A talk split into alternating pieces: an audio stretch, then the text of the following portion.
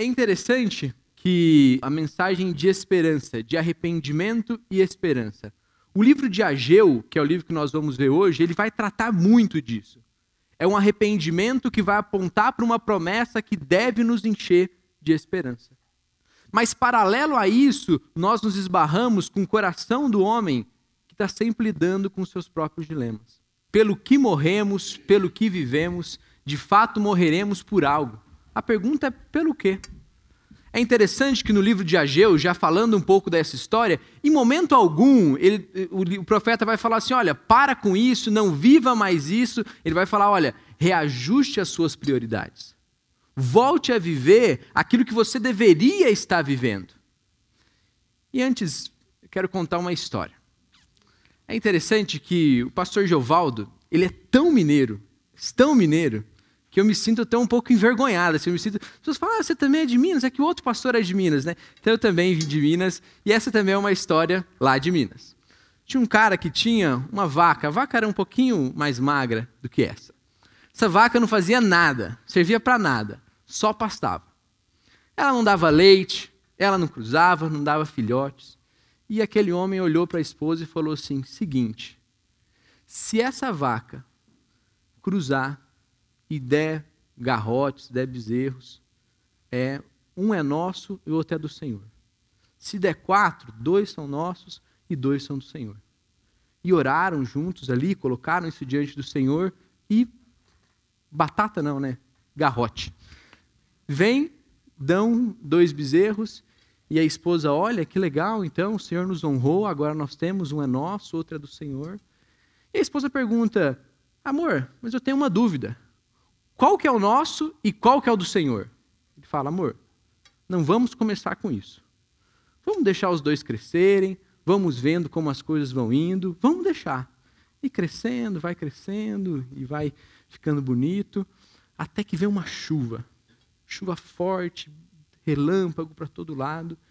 E no outro dia, o marido vai lá ver, né, como está seca, como estão os dois garrotes, de repente ele olha, tem um morto. Ele volta com muita tristeza, olha para a esposa e fala: Esposa, infelizmente, morreu o bezerro do Senhor. Nós vivemos isso diariamente. Nós falamos, nós temos tempos, temos talento, temos recursos e tudo isso é do Senhor. Mas na nossa primeira oportunidade, morre o do Senhor. Isso é um dilema atual. A Geu vai lidar com isso. Dilemas extremamente atuais.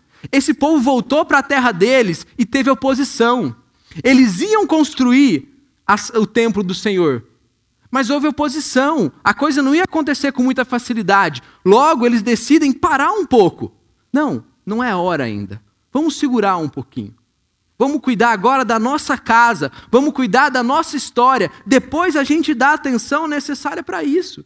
Tem dilema mais atual uma mensagem desafiadora, como todos os profetas.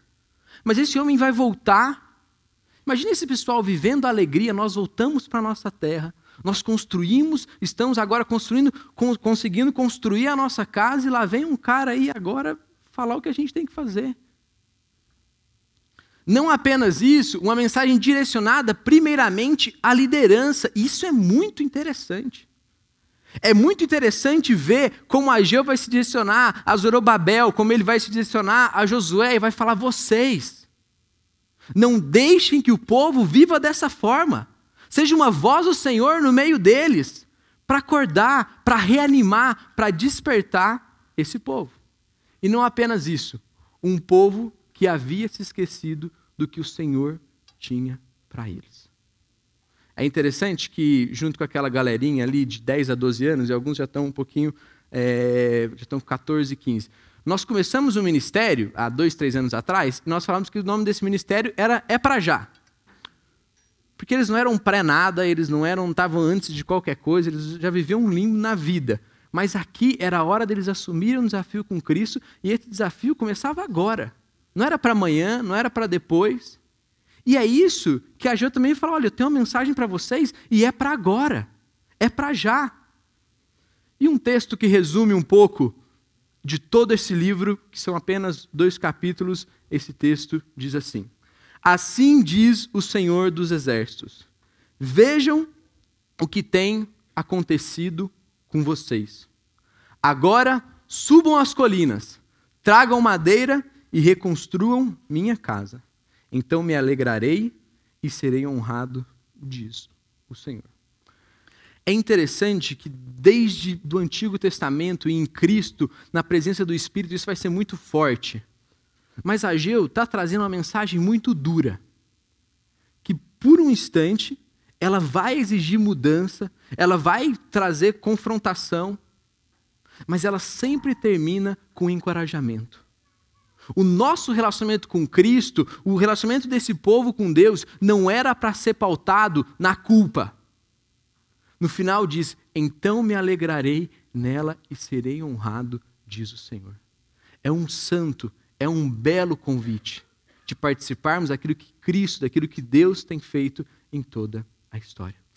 Basicamente, o livro de Ageu vai se dividir em duas partes, mas não se divide como a gente gosta. As coisas se misturam ali. Mas é um povo construindo a sua própria casa, sendo convidado para construir a casa do Senhor. Um povo construindo a sua própria história e sendo convidado pelo Senhor para fazer parte daquilo que ele tem feito no mundo. E olhando um pouco para esse povo que constrói a sua própria casa, o povo que constrói a sua história, o texto diz assim: Este povo diz, ainda não chegou a hora. É interessante que o profeta, ele vai falar este povo. Ele não vai falar o meu povo. A própria linguagem dele já está demonstrando um distanciamento que eles viviam. Este povo, que vivia exilado, que não tinha nada, que era refugiado, agora voltou para a terra e está dizendo: ainda não chegou a hora. É muito interessante como nós damos respostas muito bonitas. Mas diante de um coração duro, diante de um coração que não quer entender, que não quer se engajar, que não quer viver aquilo que o Senhor tem para ele, a uma, a duas, a três, a quatro, sempre há desculpas. E eles dizem: ainda não é hora, ainda não chegou o tempo. O quanto nós repetidas vezes fazemos isso. Vamos ajudar tal pessoa, vamos nos envolver com tal missionário, vamos nos dispor em tal ministério, vamos dispor a nossa vida, a nossa casa, o nosso tempo familiar com o Senhor. Ainda não é hora, ainda não dá para fazer, ainda está corrido. Este povo diz: ainda não é hora. Mas é muito bonito, é fantástico, porque o profeta diz: veja o que tem acontecido com vocês. O profeta e o próprio Deus o usando não vai trazer uma mensagem e vai jogar toda a responsabilidade, vai falar isso, isso, aquilo. Vai falar, não. Antes de falarmos da minha casa, antes de falarmos da minha agenda, antes de falar daquilo que eu tenho para vocês, vamos falar sobre vocês. Vocês que eram exilados e agora voltaram para essa terra. E como eles estavam vivendo? O texto vai falar, e está um pouco compilado, não está diretamente o que o está escrito no texto. Comem, bebem e se vestem, mas vivem insatisfeitos. Fala que o salário deles se acabava, eles não viam o dinheiro ir embora. Te lembra alguém? Te lembra a realidade de alguém? Lembra muito bem o meu próprio coração. Sempre voltado para o meu próprio egoísmo, para as minhas próprias necessidades e muitas vezes no final do dia, no final do mês, no final da semana, com o sentimento de que ainda falta algo. Ainda falta algo. É só mais um pouco. É só esse próximo. É só mais essa roupa. É só mais isso. Mas o final tudo isso não traz a satisfação que o nosso coração deseja. E de novo, gente, aqui é, é, como eu, o profeta traz uma mensagem muito dura, é interessante, eu já vou contar um pouquinho final. O profeta não vai falar para eles, olha, deixem de construir a casa de vocês. Ele não vai falar isso. Ele vai falar, ajuste o foco, ajuste a prioridade. E depois fala até do que eles vão poder desfrutar com o Senhor. Mas esse primeiro momento ele traz uma mensagem dura. Vocês comem, bebem, se vestem e vivem insatisfeitos. É interessante se nós olharmos para a história da humanidade, ninguém nunca desfrutou de tanto comodismo, de tanto conforto, como nós temos hoje. E em paralelo a isso, a depressão é uma doença que vem atacando as nossas casas, atacando os nossos ambientes. Porque parece que a questão da satisfação, a questão do contentamento, ele não está associado diretamente àquilo que nós temos, aos recursos que nós possuímos. E isso é uma forma magnífica de ver como o Senhor nos humilha. Como ele ensina pessoas com muito pouco a terem um contentamento muito grande, pessoas com muito também não terem contentamento, e o contrário também é verdadeiro. Não existe algo no Senhor. Existe algo nele para nos saciar. E a nossa sociedade, cada vez mais consumista, nós precisamos entender que a satisfação não está naquilo que nós consumimos. A satisfação não está naquilo que nós temos. Porque se você comprou o último celular, daqui seis meses eles vão lançar outro e você vai sentir que aquele é o que você precisa e esse processo vai acontecer sucessivamente, sucessivamente. E você sempre vai se sentir precisando de algo, comendo, bebendo, se vestindo, mas sentindo que falta algo. Vocês comem, bebem, se vestem, mas vivem insatisfeitos.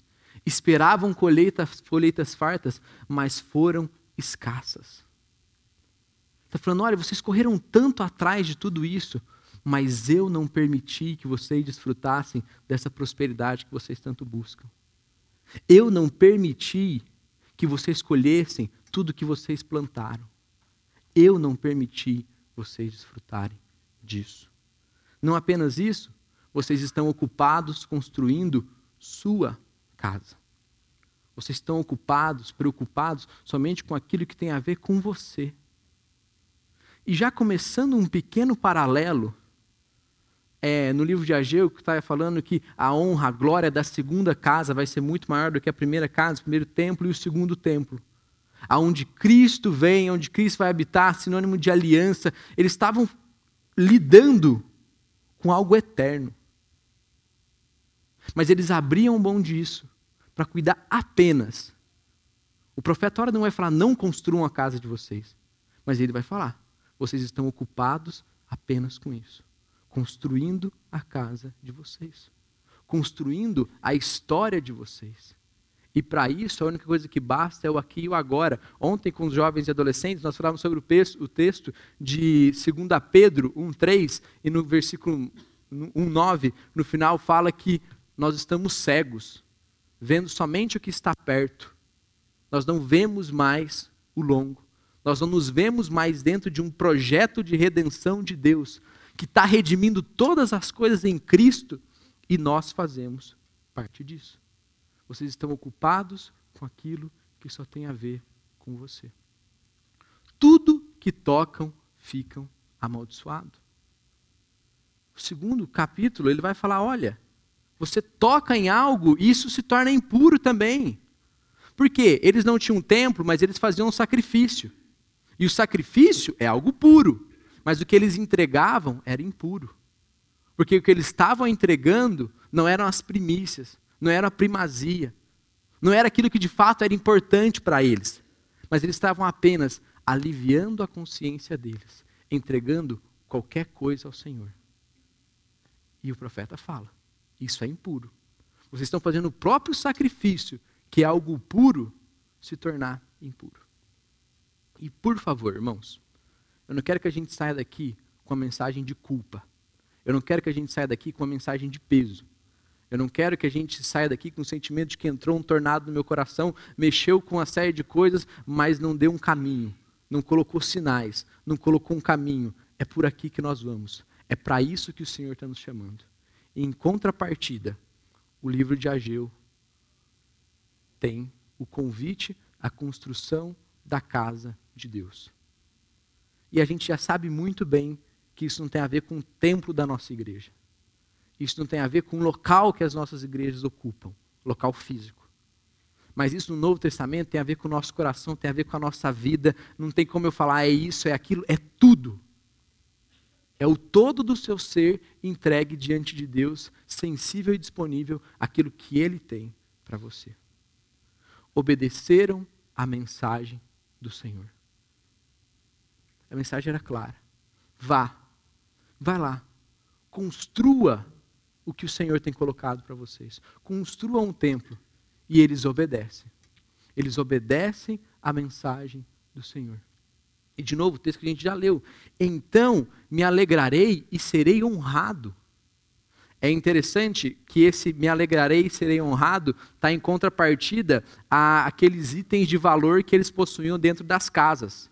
Então ele está sempre fazendo esse contraste. Né? Ele fala: ok, você constrói sua casa e a sua casa tem coisas, itens de luxo. Mas por outro lado, eu te convido para honra, para obediência. Eu te convido para algo excelente.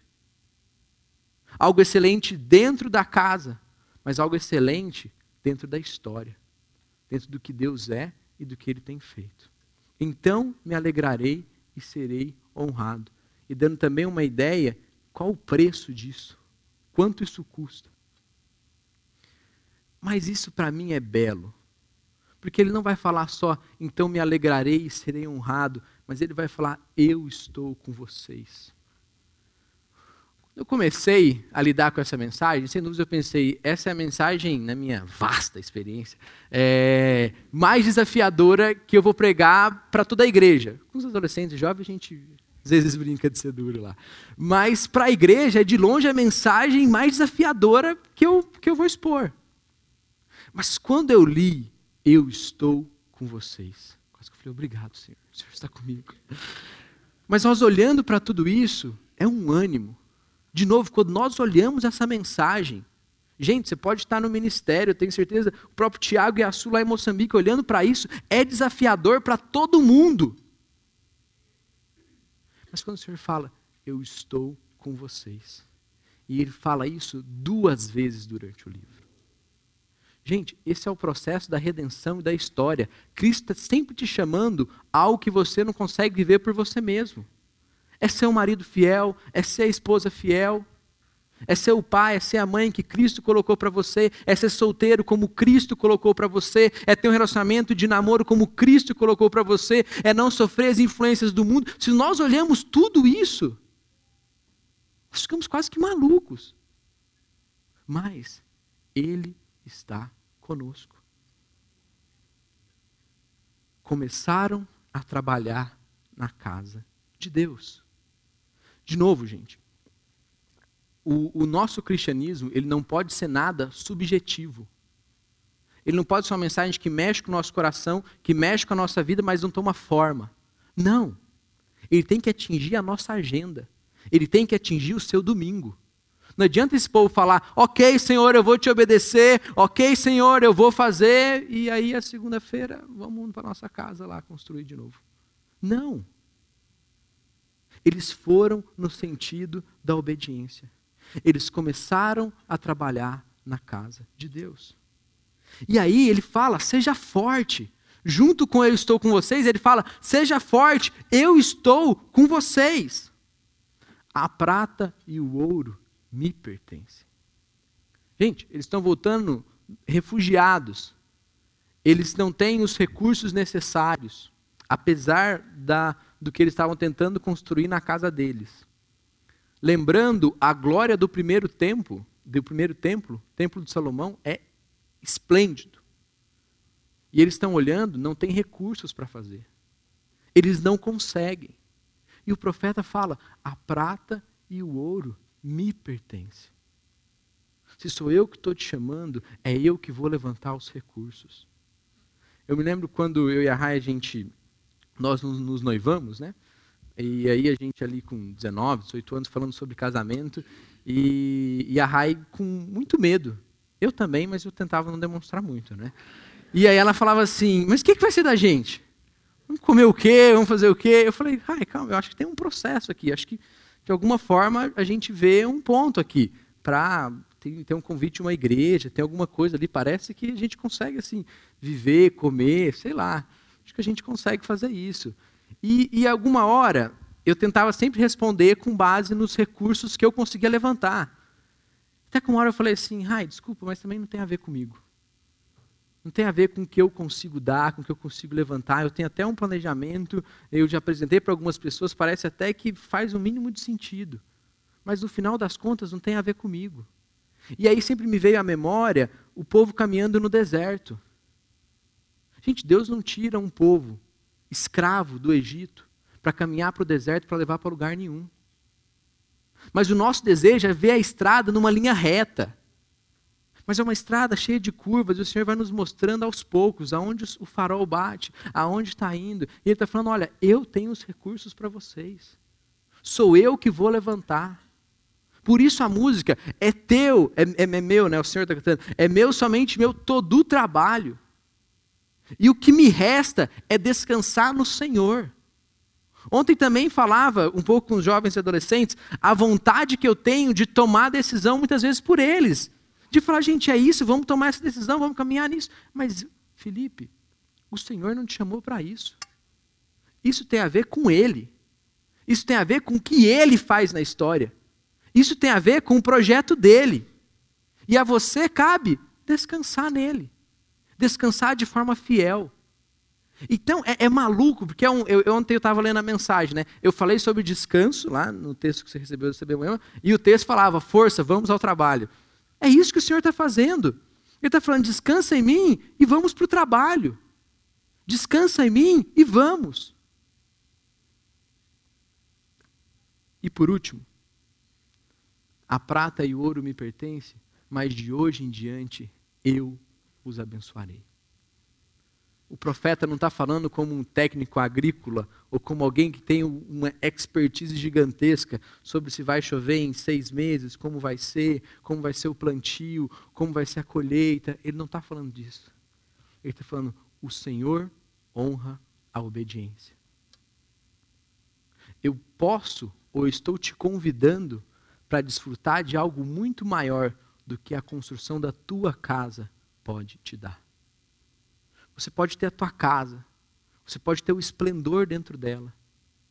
Mas eu estou te convidando para colocar tudo isso ao meu serviço e experimentar dessa bênção do Senhor.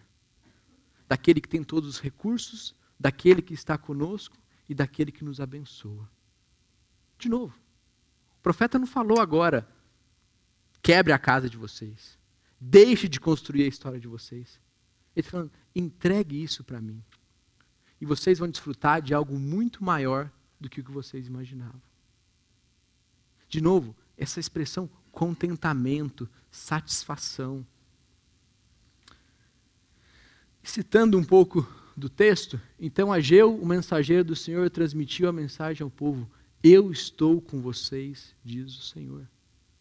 Saia daqui com o sentimento de uma mensagem muito grande, de um desafio muito maior do que você do que uma sandália muito maior do que os seus pés. Mas sabe que Ele está com vocês.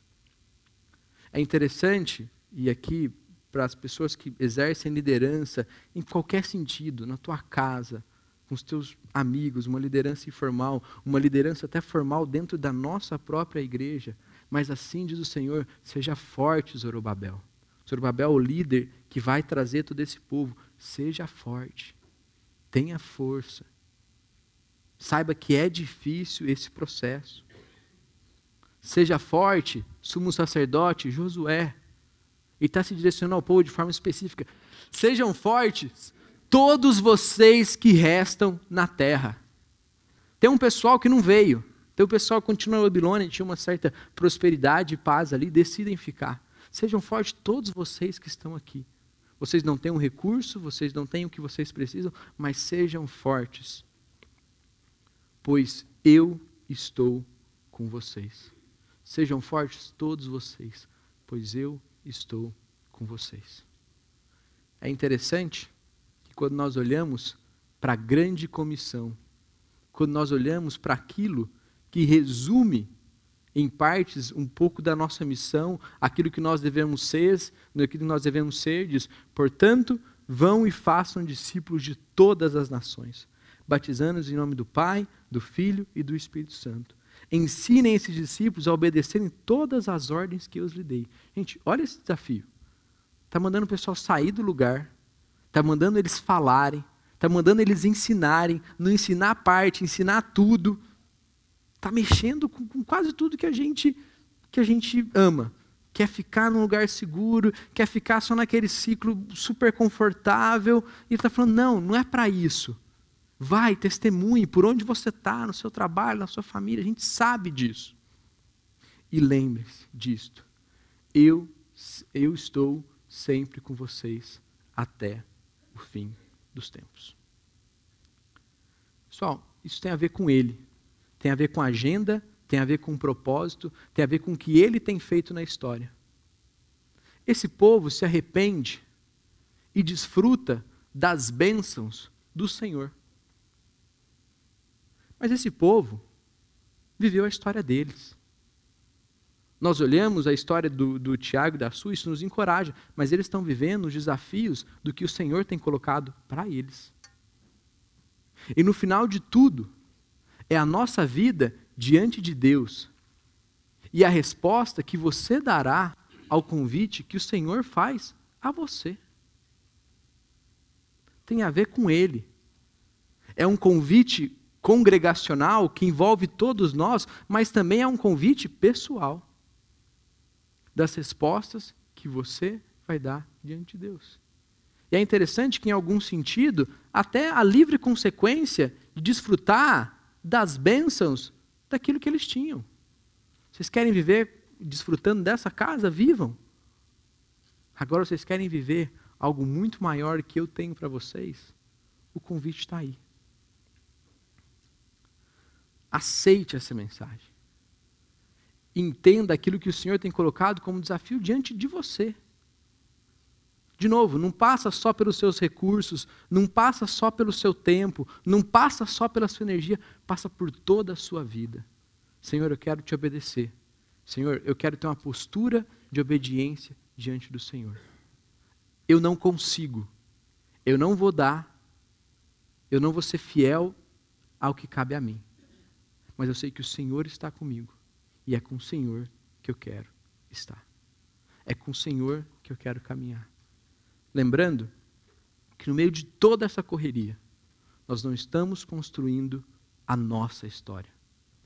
A nossa existência não tem a ver apenas conosco.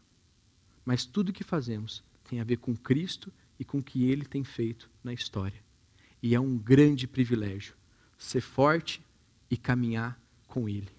E esse é o desafio que a Gil deixa para a gente. Vamos orar? Senhor Deus, nós somos gratos pela tua bondade, somos gratos pelo teu carinho, somos gratos porque nós somos encorajados pelo Senhor, olhamos uma mensagem que nos dá até um certo frio na barriga. Quando nós vemos tudo isso, é muito maior do que o que nós conseguimos dar, é muito maior do que o que os nossos recursos conseguem integrar, entregar. Mas o Senhor nos convida para algo excelente. O Senhor nos convida para desfrutar dessa satisfação que vem do Senhor, Pai. Então nos ajuda, Deus. Nos ensina a vivermos isso. Porque é o Senhor quem está nos chamando. É o Senhor quem nos garante que estará conosco. Isso não só com a Geu, mas na grande comissão nós também vemos essa promessa, Deus. Que nós possamos descansar diante do Senhor. Nas crises que nós vivemos pessoalmente, nas crises que as nossas famílias vivem, nas nossas crises de identidade dos nossos filhos, dos nossos pais, no nosso trabalho. Deus ajude a descansarmos no Senhor, trabalhando de forma forte, mas sabendo que tudo tem a ver com o Senhor. É o Senhor os donos dos recursos e é o Senhor quem faz todas as coisas. Em Ti somos gratos. Amém.